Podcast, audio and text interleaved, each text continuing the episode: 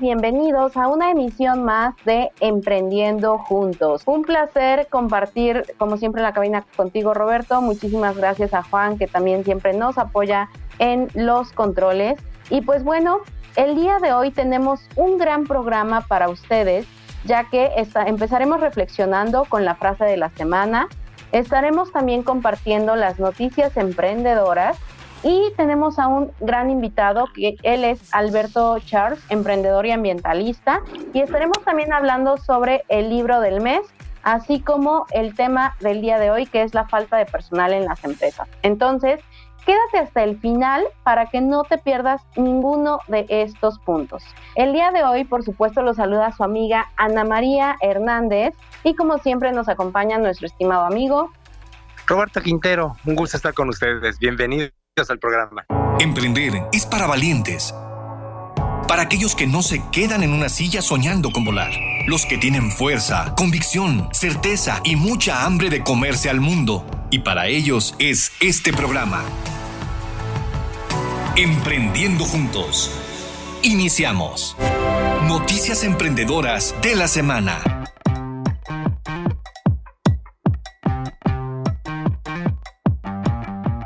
Y bueno, amigas, amigos, comencemos reflexionando. Yo les dije que este mes íbamos a estar hablando sobre frases de Warren Buffett, un inversionista.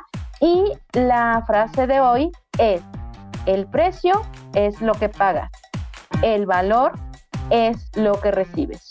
Una frase muy corta, pero que va muy directa. Recordemos que estamos hablando este mes sobre frases que tienen que ver sobre inversiones y ahorro. ¿Cómo ves, Robert? Buenísimo. Y fíjate, Ana, auditorio, creo que es muy común que como emprendedores tengamos a veces cierta confusión entre, entre precio y, valor. Y vaya, recordemos que, que, nuestro, nuestro reto como emprendedores es crear valor y valor compartido. Y fíjate que el tema de precio y valor tiene que ver un poco con fijación de precios. ¿eh? eh percibo yo que a veces eh, los mexicanos, los latinoamericanos, no sabemos costear y por ende no sabemos fijar precios. Eh, una, una, estrategia muy interesante que, que comparte el fundador de Starbucks es que él dice que no hagas el costeo genérico. Es decir, el costeo genérico pues sería decir cuántos kilos o cuántos gramos, etcétera, de, de alguna cosa y finalmente eh, a cómo lo voy a vender y qué porcentaje voy a ganar, ¿no? Bueno, en el caso de la propuesta de Starbucks es al revés. Él dice, ¿cuánto quiero ganar? Pongo un ejemplo.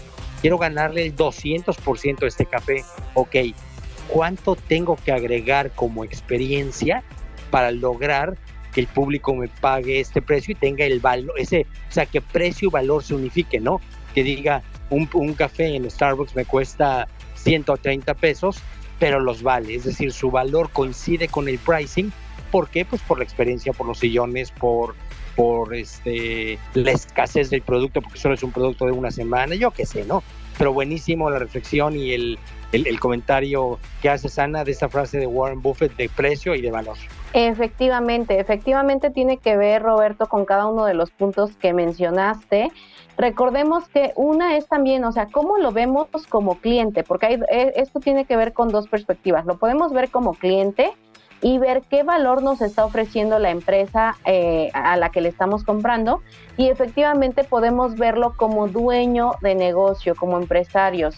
¿Qué valor le estamos dando incluso nosotros a nuestro producto o servicio? Acá hay otra cosa importante. Recuerda que cuando estamos en un océano rojo, todos competimos por precios, pero cuando estamos en un océano azul, el precio ya no es lo más importante. Así que si tú quieres estar en un océano azul, tienes que enfocarte en que no sea el precio el que determine lo que vale tu producto o servicio, sino más bien lo determine el valor que estás aportando, la experiencia que estás generando, los resultados que estás dando. Y recuerda que también no es que, tan rápido lo hagas, sino es todo lo que tú ya eh, pasaste, todo lo que tú ya estudiaste, todo lo que tú ya te superaste para saber hacer lo que al día de hoy haces. Entonces, recuerda, este, en este caso la frase el precio es lo que pagas, el valor es lo que recibes. Y pues bueno, y me gustaría complementar con, con, algo más en relación a pricing. Recordemos algo muy importante, el precio manda mensaje, ¿eh? un precio bajo Por supuesto. Este, puede ser percibido como cheap, ¿no? No como an expensive, que en inglés como cheap.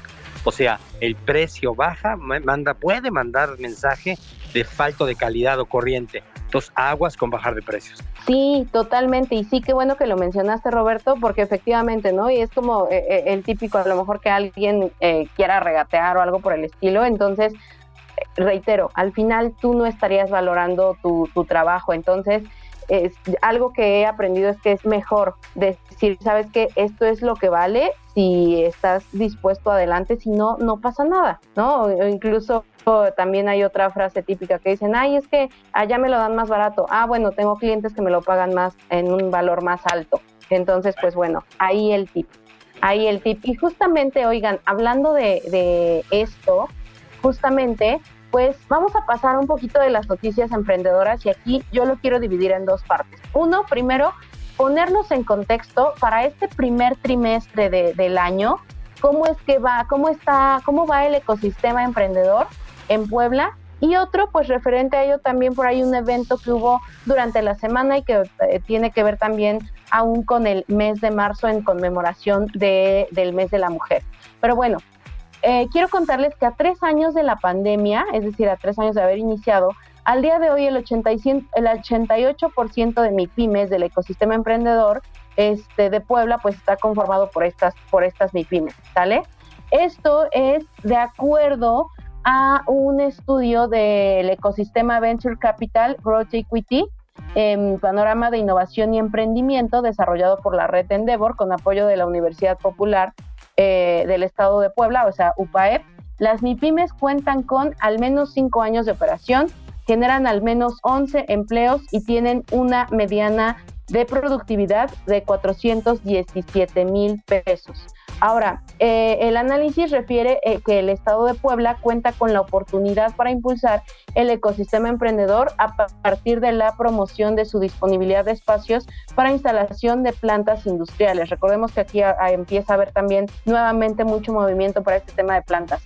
Pero aparte de eso, también es importante, ya dicho en palabras más coloquiales, tomar en cuenta que a partir de la pandemia, o sea, a pesar de que varias empresas cerraron, hubo muchísimos más que estuvieron abriendo puertas, que estuvieron abriendo nuevas, eh, ya no nuevas ideas, sino volviéndolas realidad, llevándolas a la acción. Así que es importante tomar en cuenta esto para el primer trimestre de Puebla. Eh, a la par, en Puebla se está colocando como un clúster educativo, ya que está por arriba del promedio nacional en el rubro de universidades por habitantes, con nueve por cada 100 mil. ¿Sale? Entonces, pues bueno, ¿a qué quiero llegar con esta parte y con este estudio? Que si el 88% eh, de empresas en Puebla son MIPIMES, esto podemos verlo de diferentes formas, pero la manera en la que a mí me encanta verlo es que precisamente hay una gran oportunidad de crecimiento, hay una gran oportunidad de desarrollo y esto va de la mano también con que muchas mujeres, es decir, ya no solamente hombres, sino muchas mujeres, se están atreviendo a dar ese salto, a pasar de un negocio informal a un negocio formal. Y es así como precisamente también el, este, eh, en esta semana hubo un, un evento dedicado precisamente en conmemoración al mes de la mujer, en el cual estuvieron como invitadas Michelle Rodríguez y Jessica eh, una comediante actriz y la otra activista, donde pues compartieron también sus historias de éxito, sus historias de éxito, pero también de fracaso con eh, pues una gran comunidad de mujeres de Puebla y fue un evento organizado por la Secretaría de Economía. Ahora, ¿a qué voy también con esto? A que es un punto de partida para reiterar que el trabajo personal que el conocerte a ti misma, a ti mismo, es un punto clave para dar ese siguiente paso hacia un negocio formal y hacia que si ya tienes una empresa establecida, pues que subas al siguiente escalón. Y bueno, pues tenemos mucho más que platicar de esto, pero ¿qué les parece si nos vamos a un corte y regresamos con ustedes? Si sientes que no has dado tu máximo y no has quemado todas tus cartas, no te despegues. Regresamos con Emprendiendo Juntos. Queremos conocer tus opiniones. Llama al 222-273-3301 y 02. Sigamos emprendiendo juntos. El libro del mes.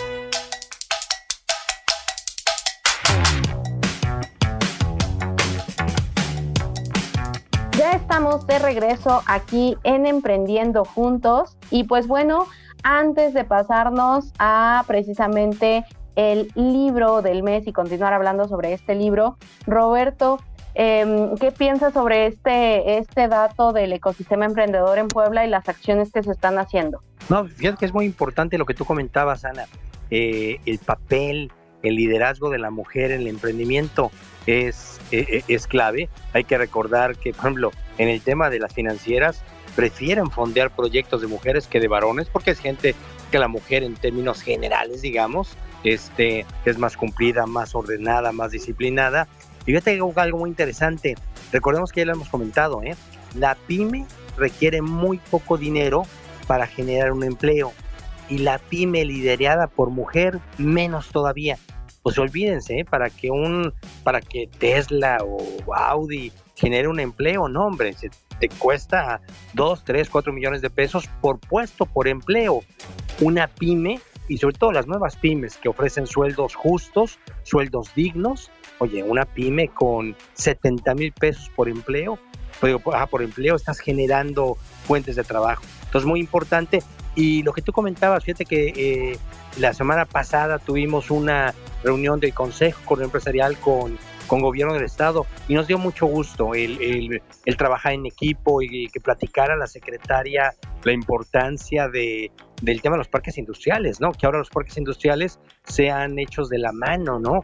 Tanto eh, sector privado como gobierno, porque nos comentaban que hay parques industriales construidos hace 30, 40 años que siguen sin drenaje, o sin luz o sin servicios públicos o sin vialidades, ¿no? Entonces coincido contigo y qué bueno que esté pasando eso, eso en Puebla. Totalmente de acuerdo, Roberto. Y pues bueno, ahora sí, recordemos que es importante leer. Es una de las fuentes de, más grandes de aprendizaje, de crecimiento, de imaginación y es así como vamos a continuar hablando sobre el libro Creatividad SA, cómo llevar la inspiración hasta el infinito y más allá de Ed Catmull. Así que, Roberto, cuéntanos qué nos tienes para hoy.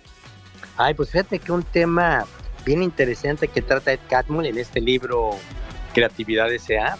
y tiene que ver con, con la sinceridad. Y creo que aplica muy, muy padre para el tema latino hispano. Eh, Ana María, ¿tú qué tan sincera eres en las juntas de trabajo con tus compañeros? Porque, ojo, un exceso de sinceridad pues puede caer en soberbia y en ofender. Y una falta de sinceridad, pues simplemente no estás diciendo todo. ¿Tú qué tan sincera eres? Me parece excelente ese punto que tocas. Fíjate que yo me considero una persona este, más que sincera, totalmente transparente. Para mí es un principio importante, pero efectivamente tiene mucho que ver con la manera incluso en la que se comunica, ¿no? O sea, es importante comunicar, saber, este, bueno, compartir lo que se piensa e incluso retroalimentar, pero hay que saberlo hacer, o sea, no es solamente decirlo y ya, y es que ahí soy muy sincera, ¿no? Sino también efectivamente cae uno en otros, en otros puntos pero me considero una persona muy transparente.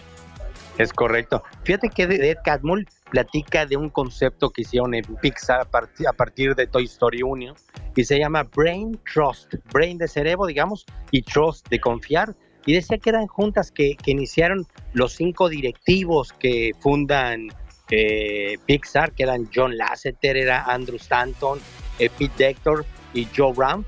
Y ellos cinco, cada, cada quincena, hacían su brain trust. Y fíjate que muy interesante porque platicaban de la importancia de hablar con sinceridad, pero cuidado, sin ofender, ¿no? Y ellos trataban de quitar el término de sinceridad y le llamaban más bien franqueza. Eh, dice, como emprendedor hay que liberarnos del bagaje de la sinceridad.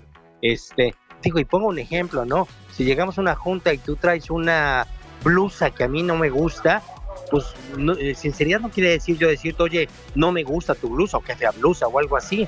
Pues eso es un exceso en sinceridad. Entonces habla de franqueza y la franqueza tiene que ver con caridad, es decir, no eh, decir lo que pensamos, pero siempre con caridad, pensando en la otra persona. Y la invitación que hace Ed Catmull, y creo que nos permitimos replicar a los emprendedores, es ¿por qué no hacer tú un brainstorm, un brain, un brain trust cada quincena, cada mes, cada semestre en tu empresa, en la cual eh, con toda franqueza, con respeto y con sinceridad, pero eh, eh, hagas juntas para analizar proyectos. Y los cinco, las cinco, los cinco consejos, las cinco recomendaciones son las siguientes.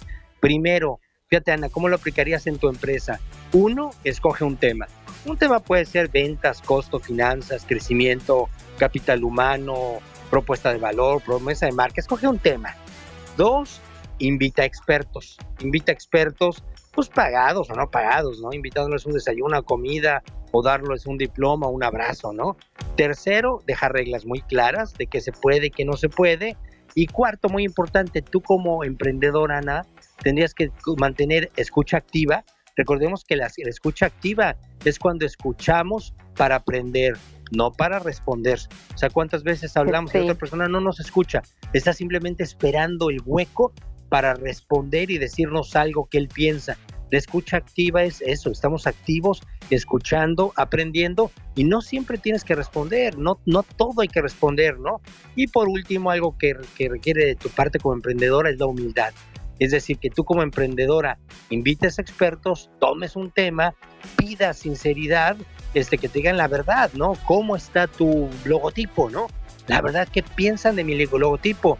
Y la gente con franqueza, con sinceridad, respetuosa, pero analice el tema. Entonces, bueno, la invitación es que todos hagamos en nuestra empresa esta mejor práctica de Pixar que se llama Brain Trust. Oye, Roberto, esta creo que es una maravillosa práctica Efectivamente, eh, eh, digo, hay diferentes prácticas para hacerlo. Me gusta cómo, cómo la llaman porque puede ser lluvia de ideas, brainstorming y demás. Y efectivamente, eligiendo un tema y que incluso puede ser ah, con algunos de los que tú mencionaste o incluso algún tema interno a nivel comunicación del equipo, pues estaría buenísimo como buena práctica. Así que auditorio, los invito a que lo adopten como una muy buena práctica para ello. Y bueno, Ana, fíjate que otra recomendación es que eh, no caigamos en la soberbia de tratar de dar clases, ¿no?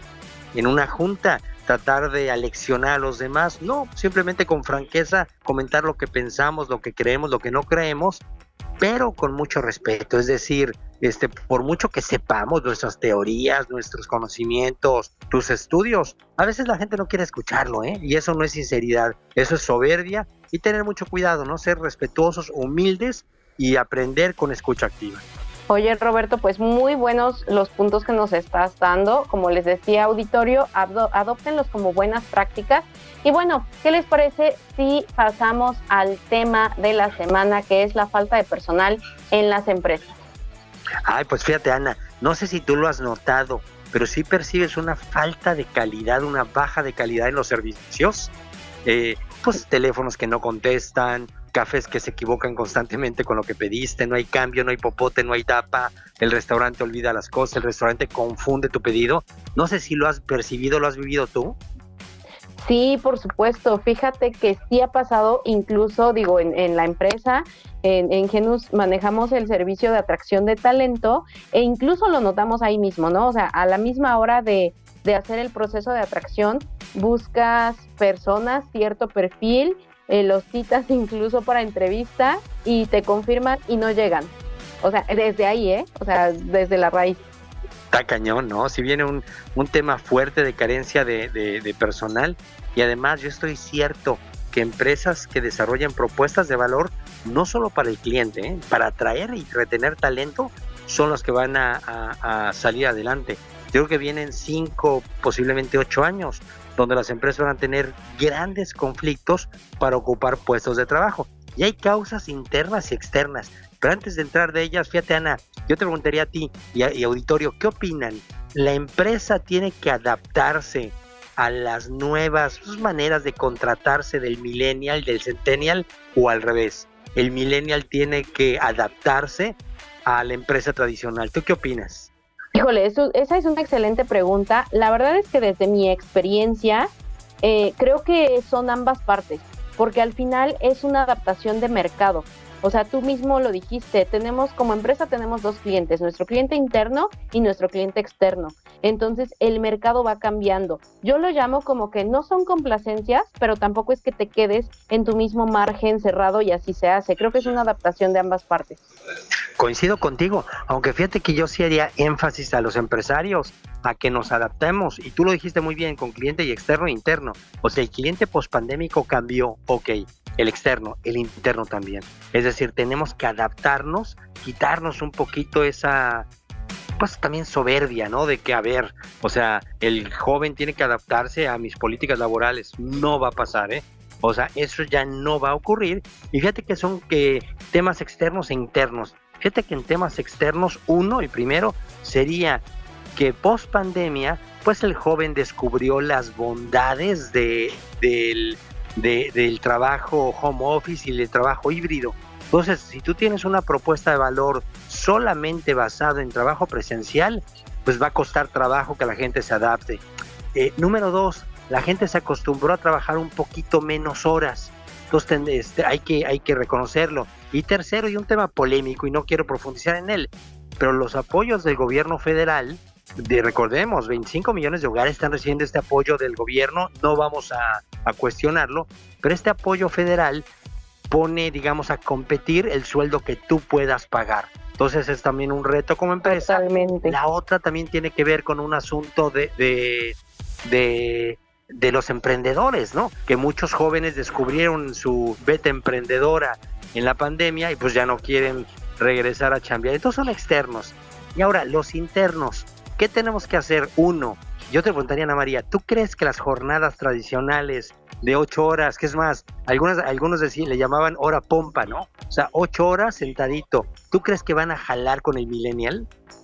No, hombre, no, para nada, para nada. Al día de hoy, de hecho, yo así te, te, cuento, y igual por si funciona para la audiencia, trabajo por objetivos. Depende mucho el giro, por supuesto, no es lo mismo a lo mejor servicios que producción, pero dependiendo los puestos es importantísimo el trabajo por objetivos. Eh, ¿Para qué quieres también a alguien sentado porque tiene que cumplir las ocho horas y no está haciendo nada? Que mejor que se llegue a un resultado. Totalmente de acuerdo contigo. Y mira, algunas recomendaciones internas que podríamos hacer. O sea, por supuesto que nos limita la propuesta de valor, el presupuesto económico de labor, etcétera. Pero ¿qué tendríamos que hacer? Sueldos justos, sueldos bien pagados que por supuesto superen cualquier apoyo de gobierno, ¿no? Dos, pues sí, este, jornadas flexibles, cuatro horas, seis horas, algo así, ¿no? Tercero, empresas con propósito, liderazgos congruentes que conecten con el millennial y con el centennial, que se sienta orgulloso. La siguiente, eh, muy importante, es un reconocimiento de que el joven te va a durar un año o dos años nada más. Y no es un fracaso de contratación o de supervisión o de capacitación. Reconocer que la gente, colaborador que antes duraba 5, 10, 20 años, eso ya no va a pasar. Son jóvenes que van a estar con nosotros uno, dos, tres años. Entonces tenemos que generar modelos pues de rápida, de rápida capacitación, este, de evaluación constante, etcétera, de manera que no cada vez que se nos vaya alguien pues nos frustremos. Entonces, bueno, vienen retos enormes y fíjate, mi percepción es que la calidad de los servicios en México en general va a seguir bajando, pues por esto, porque llegan nuevas generaciones con nuevos retos, este, simplemente, y habrá que, como empresarios, adaptarnos para atraer y retener el talento de nuestras empresas. Y como tú lo dices en tu organización, ¿no? Ese es es un buen ejemplo. Así es, así es, Roberto. Híjole, este es un tema que da para mucho. Vamos a retomar algunos puntos, pero ¿qué les parece si vámonos a un corte y regresamos? Si sientes que no has dado tu máximo y no has quemado todas tus cartas, no te despegues. Regresamos con Emprendiendo Juntos. Queremos conocer tus opiniones. Llama al 222-273-3301 y 02. Sigamos emprendiendo juntos. Emprendedor invitado.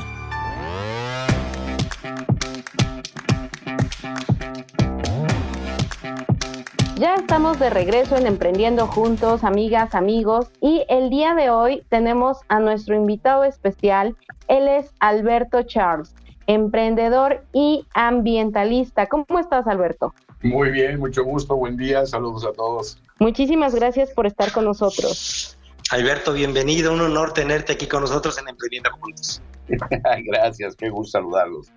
Muy bien, oye, pues eh, Alberto, tenemos aquí una tradición en el programa y es que primero nos encanta conocer a la persona antes de ese emprendedor o empresario. Así que, por favor, cuéntanos en dos minutos quién eres.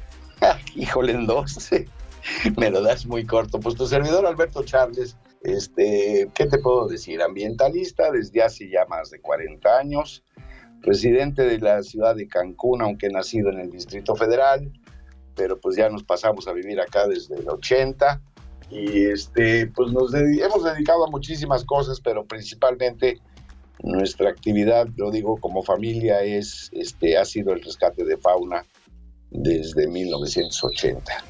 Y pues llevamos ya, ¿qué te puedo decir? 42, 43 años dándole y pues con muy buenos resultados, con cosas muy interesantes, muy padres de poder, este, por un lado, pues sí es apoyar a la fauna, hacer el rescate, rehabilitación y liberación, y al mismo tiempo también pues este, recibimos a muchísima gente, sobre todo niños y jóvenes que vienen a echarse un clavado en lo que es la naturaleza aquí en nuestra casa. Maravilloso, oye, pues ya años de, de hacer esto, debe, debe de haber un apasionamiento muy grande por ello. Oye, ahora cuéntanos, ¿cuál es tu placer culposo? Híjoles, pues mira, mi placer culposo es cambiar este, cambiar este modos de pensar y actitudes y generar participación social en las, en las actividades del ser humano en, contexto social. Y que la gente tome conciencia y la gente empiece a, a, tomar la rienda de nuestras vidas, de nuestro medio y de nuestro entorno. Porque pues hemos sido educados de forma diferente, en México en particular nunca hemos puesto mucha atención a eso y pues las consecuencias las estamos viendo en el deterioro ambiental. Wow, me encanta, me encanta tu manera de hablar. Eh, yo creo que ahorita nos vas a tener que ir dando precisamente algunos puntos para que tanto aquí en el programa como todo el auditorio, pues continuemos haciendo conciencia. Oye, ¿y, cómo se llamaría un libro que trate sobre tu vida? Híjole, es la vida inútil, repito, pero no, no es cierto. Este, no, pues mira, el libro sobre mi vida se trata simplemente de que el, el, el, el gusto por compartir conocimiento y experiencias relativas al medio ambiente. Ok, ok, el gusto por compartir experiencias relativas al medio ambiente. Muy bien. Ahora, ¿con qué personaje de la historia te hubiera gustado tomarte una foto? Híjole, con Darwin. ah, sí, muy ad hoc. Una no, y en, y en la selva, ¿no? sí, con una, con un, con un, algún reptil en la mano, una cosa así. Wow oye, yo quiero preguntarte algo aparte, este, mm, Alberto, ¿de dónde salió ese, de dónde nació ese gusto por el medio ambiente y la naturaleza? ¿En qué momento te diste cuenta? Fíjate que tuve una, una afortunada infancia en, el campo, en los ranchos de mi familia, cerca del Distrito Federal y luego en Guadalajara y en Aguascalientes. Y pues desde muy chico andaba yo a caballo por los cerros y ahí fue donde despertó mi interés. Wow, qué padre, qué padre. Oye, y precisamente hablando de, la familia, ¿qué significa tu familia para ti?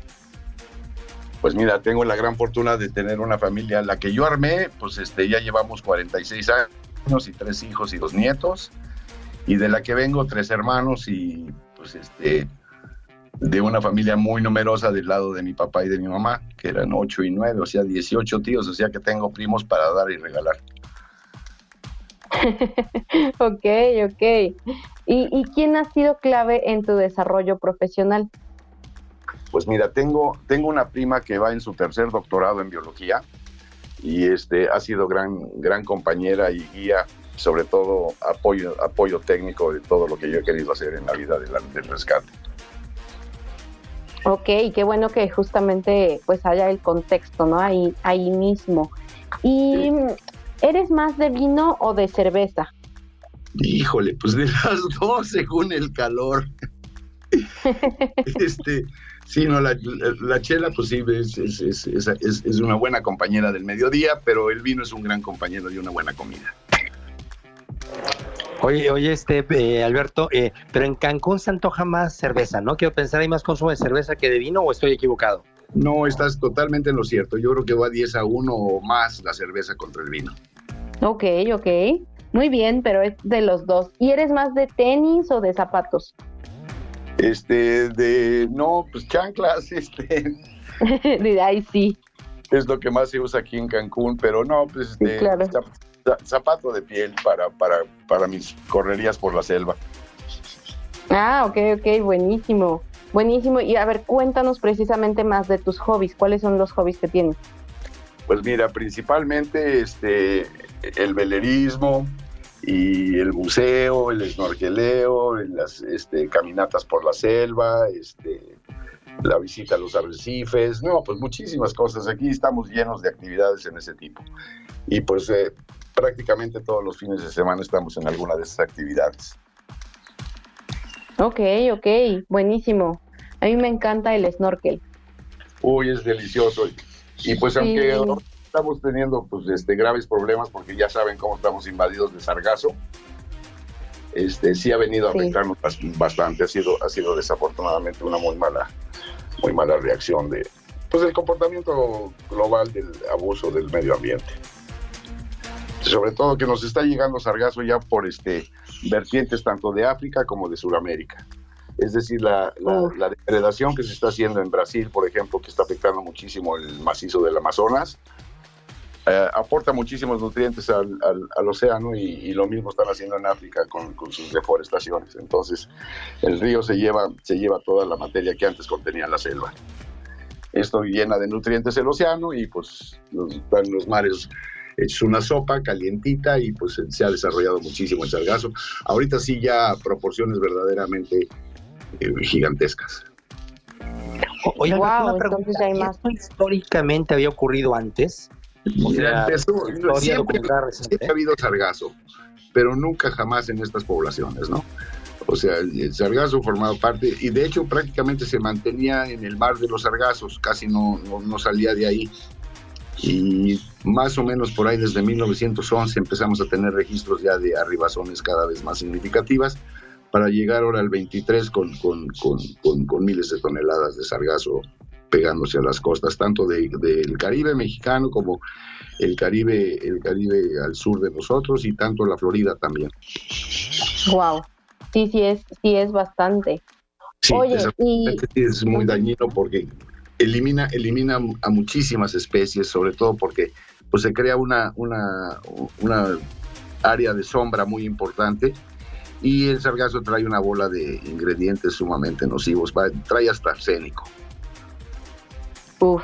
Oye, tengo entendido que, que, o sea, estaban dándose a la tarea de recoger el sargazo, pero obviamente es demasiado. ¿Cuál es el procedimiento aquí? O sea, ¿qué, qué sigue? ¿Se adapta? siguen recogiendo lo más que puedan o qué procede?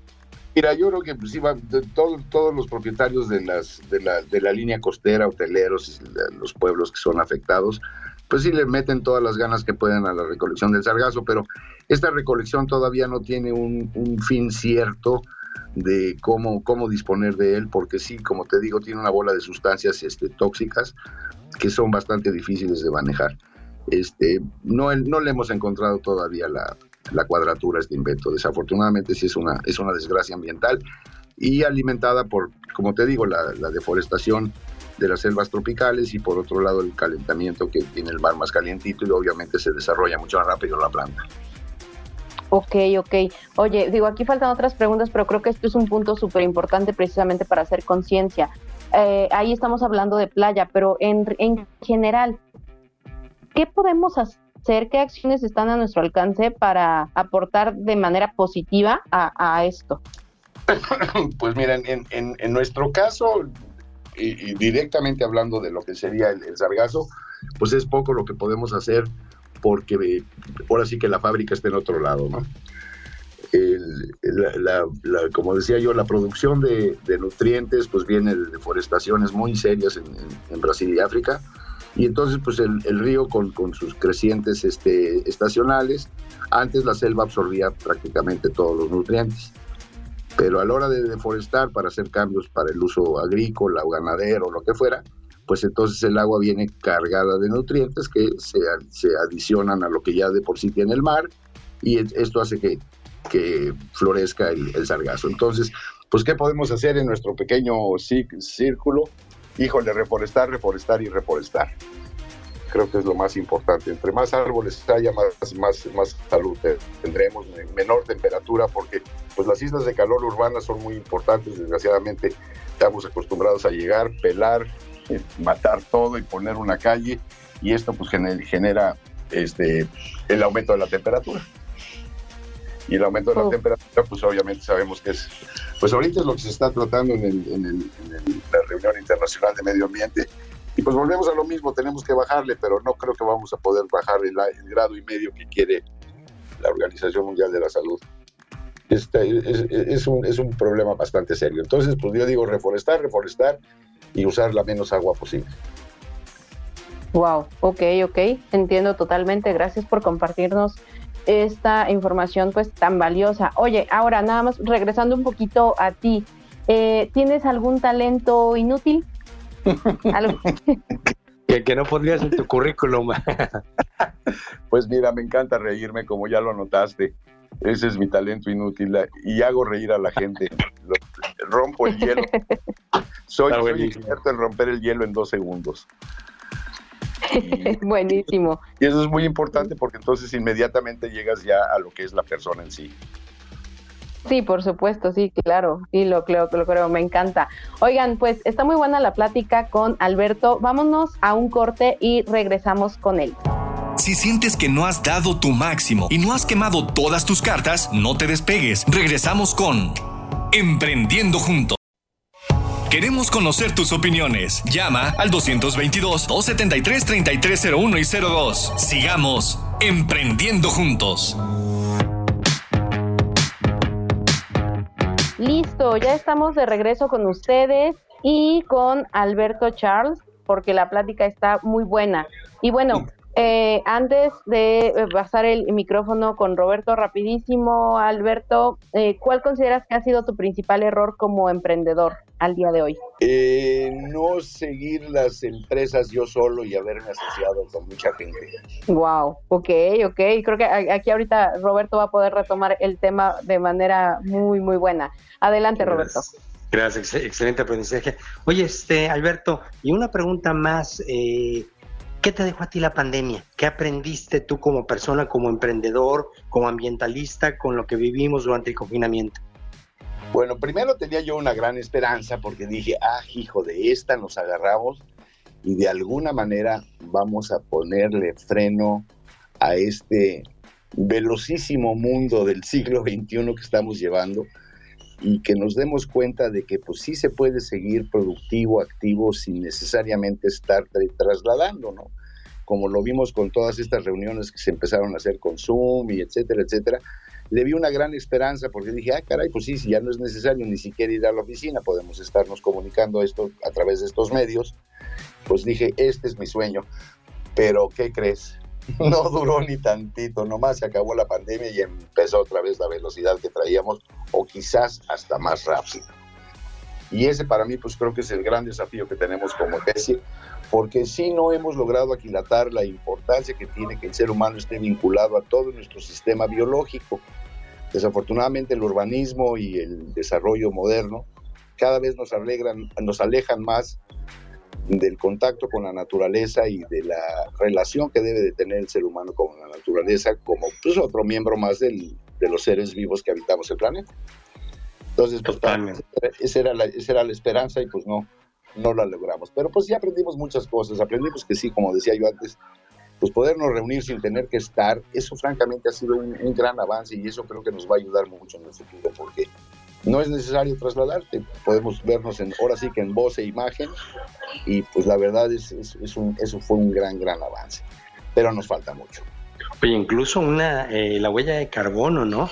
La diferencia de huella de carbono, quiero pensar de una reunión de 20 consejeros de una asociación que se desplazan, quiero pensar de todo el país, digamos, a Ciudad de México, a al menor impacto de esa misma junta, pero online, ¿no? Es mucho menos el impacto ambiental, ¿no? Creo que le agarraste exactamente al centro de mi concepto. Ese es exactamente el cuento. No necesitas solo así que coches, aviones, transportes, etcétera. Y, esto no demerita la, la, reunión en lo absoluto. Nosotros llevamos, soy miembro del consejo de una organización que se llama Amigos de Ciancán, que este año cumplimos 37 años de vida y yo llevo en el consejo 37 años y te puedo decir que ya no nos hemos vuelto a reunir físicamente porque además hemos tenido la suerte que a través de la pandemia se han, se han agregado nuevos miembros y nuevos consejeros que no necesariamente viven en Cancún, o sea que ahora ya tenemos junta con gente que vive en Monterrey, vive en México, etcétera, y pues se llevan a cabo nuestras asambleas sin mayor problema, al contrario, con, con una asistencia mucho más nutrida, porque no hay, no hay aquello de que no pude ir. Qué padre, qué padre, totalmente de acuerdo. Alberto, pero platícanos un poquito de, de, de dónde naces, dónde surges, eh, eh, como empresario, ¿no? Nos platicabas en el sector restaurantero, pero ¿cuáles son tus pininos como emprendedor? Me imagino que en Ciudad de México, ¿verdad? Empecé, empecé en México, durante muchos años estuve, estuve trabajando en publicidad, me tocaron las agencias más grandes de México, me tocó Walter Thompson, McCann Erickson, Noble y Asociados, Publicidad Ferrer, y después de haber incursionado en este, en este campo y con mucho éxito manejando cuentas muy importantes, tuve la suerte de, ser nombrado representante de la revista Time en, México y en Estados Unidos y trabajando en Nueva York, pues este, tuve oportunidad de conocer y ver muchísimas cosas. Y en una de esas que conocí fue un viaje a Cancún. Y en ese viaje a Cancún perdí. Ya de por sí teníamos ya gran, gran afición y, este, y dedicación a la flora y a la fauna tanto mi mujer como yo, en aquella época todavía mi novia. Y decidimos que, pues sí, una vida, una vida este, tropical no nos caería mal. Y la verdad, 43 años después te puedo decir que creo que tomamos la decisión correcta, porque hemos podido desarrollar lo que es nuestro, nuestra afición, que es la conservación de la fauna. Nuestra organización Fauna Digna ya cumple 43 años este año. Y pues ¿De dónde sale? Pues yo creo que desde chico tenía yo afición por la fauna, por, los animales, y me gustaba mucho cuidar, atender, rehabilitar y liberar. Y pues no lo he dejado de hacer en los últimos 60 años. Qué padre, qué padre. Oye, Alberto, hay una pregunta. En el tema de, de familia empresarial, empresa familiar, ¿qué tanto estabas o estás interesado en que hijos y nietos sigan tus proyectos, tus empresas, tus intereses y qué tanto dejarlos caminar y descubrir sus talentos. ¿Dónde quedaría el equilibrio como, como padre, como fundador de una familia empresarial como es tu caso? Pues fíjate que yo creo que ahí afortunadamente en el caso, en el caso particular, yo las empresas grandes, pues ya la última que tuve la dejé hace 10 años y luego después ya nada más fui accionista y luego ya simplemente ya me, retiré del, mercado comercial, ya llegué a los 74, así es que dije es buena, buena hora para, para cambiar el tono, pero para mis hijos afortunadamente, aunque tuvieron la oportunidad de integrarse con, con las empresas nuestras, este, cada quien traía su camino y más bien este, yo los estimulé y pues ahora tengo tres hijos, el, el mayor y el menor viven en Estados Unidos, se dedican a trabajar y estudiar allá. Y la mayor vive en el DF, ya casada y con hijos, o sea, ya cambió. Pero este, creo que eso es lo que es muy importante, que si de alguna manera son afines a tu negocio, si les gusta lo que tú haces, pues qué padre que puedas seguir hijos y nietos. Pero en mi caso no, mis hijos salieron muy libres, muy este, muy interesados cada quien en sus cosas y pues ninguno quiso trabajar conmigo y ya cuando llegó el momento de mi jubilación pues ya simplemente me retiré de la empresa y ellos tomaron su camino. Este, pero conozco y sé de muchos casos donde la familia se ha perpetuado y va de primera, segunda y tercera generación. Y también es un ejemplo muy bonito. Lo que pasa es que es simplemente coincidental. Yo creo que cuando te salen los hijos afines a tus actividades, pues qué fácil pasarlos al negocio. Pero cuando salen con, intereses propios y diferentes, pues hay que estimularlos para pues, que corran su camino. Claro. Oye, en tu caso, eh, eh, papás, tíos estaban en la publicidad o, o, tú fuiste el primer publicista, ambientalista, empresario en tu, en tu familia? Yo fui el primero. Sí, no, en mi familia vas a encontrar doctores, abogados, biólogos, etcétera, pero no, ningún, ninguno en, en, estas, en estas actividades. Qué bien, excelente. Oye, Alberto, ¿y qué competencias crees que son claves en un joven emprendedor? O sea, alguien que está terminando la universidad, que quiere emprender, ¿Cuáles competencias pues, duras y blandas crees que son claves ante los retos actuales? Pues mira, lo más importante es tener muchas ganas. Tener un firme convencimiento y marcar una línea sobre la cual te vas a ir. Y si de alguna manera esto coincide con tus afinidades personales y con tus habilidades personales, pues mejor y más fácil. pero creo que es por ahí. Entonces, pues empiezas este, con gran dedicación a algo que te gusta mucho y sobre eso hay que meterle, meterle, meterle, tropezarte, caer, volverte a levantar, hasta que finalmente pues encuentras el camino y este y alcanzas el éxito. Así, así de fácil. Ahora sí, tiene que ver muchísimo con tus actividades y habilidades.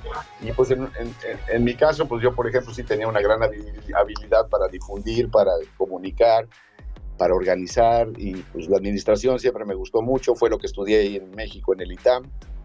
Y, pues sí me sirvió la administración de empresas definitivamente, pero yo creo que lo que más me, me echó a andar y lo que más recomiendo a la juventud es busquen lo que verdaderamente les gusta, tracen su camino, escríbanlo en un papel bien escrito qué es lo que quieren hacer y éntrenle sobre, sobre lo que dijiste que ibas a hacer, hazlo y pues este la, la suerte estará contigo según la definición que tú le pongas. Wow.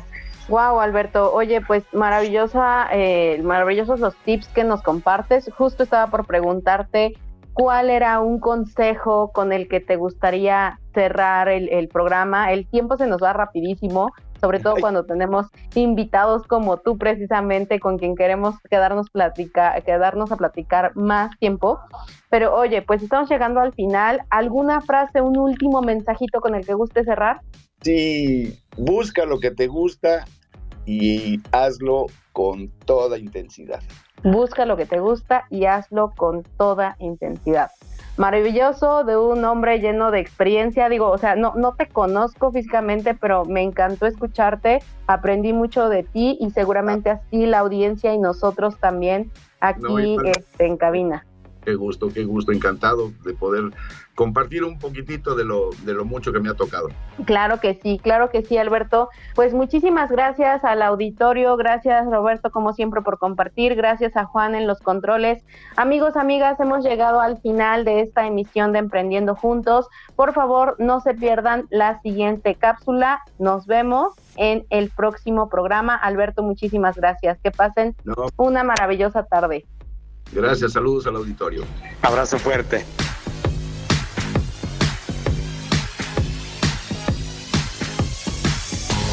Esperamos que este programa te haya sido de utilidad para demostrarte lo mucho que puedes hacer y cómo volverlo realidad. Esto fue Emprendiendo Juntos.